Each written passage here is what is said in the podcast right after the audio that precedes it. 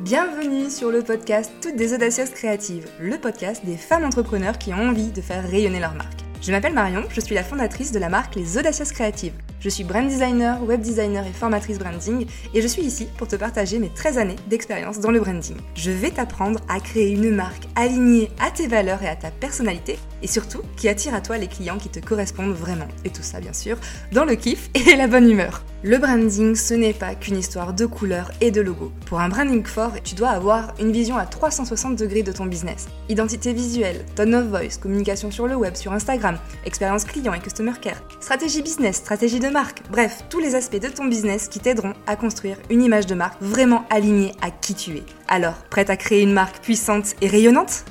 Et bienvenue dans ce nouveau format que j'ai nommé le Shot Express. Un shot de branding, de conseils, de bonne humeur, de good vibes, bref, un contenu à consommer cul sec.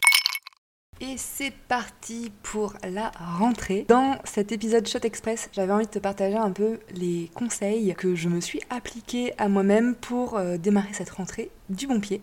Donc c'est parti. La première chose que j'ai fait, c'est du tri.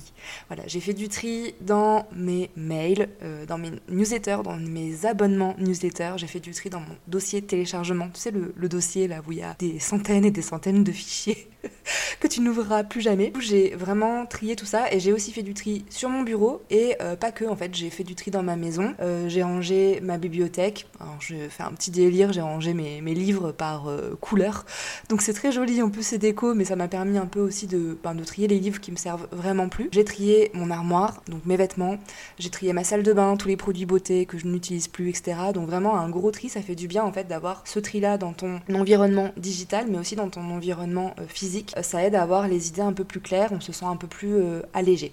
Donc ça c'est mon premier conseil. Deuxième conseil, avant même de reprendre, j'ai pris mon agenda sur euh, Google Agenda et j'y ai casé euh, mes euh, créneaux de temps pour moi. C'est-à-dire que j'ai mis mes créneaux de sport, j'ai mis aussi, parce que j'aimerais bien reprendre la guitare, donc j'ai mis un créneau guitare et je me suis aussi réservé un petit créneau le week-end pour faire des choses que j'aime bien, comme par exemple j'aime bien faire de la peinture à numéro ou ce genre de choses. Mais voilà, et tout ça c'est avec des tâches récurrentes, donc toutes les semaines, il y a mes petits créneaux perso qui sont déjà bloqués avant d'y mettre mes rendez-vous professionnels.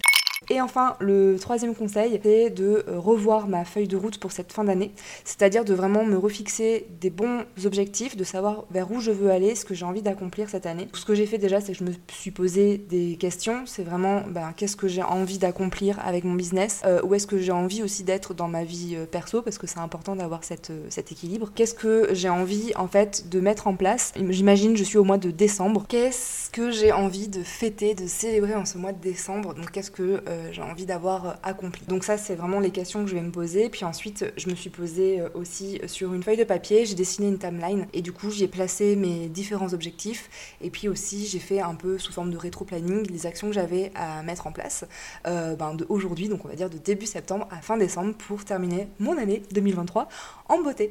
Voilà, c'est un petit peu les conseils que je te propose de faire.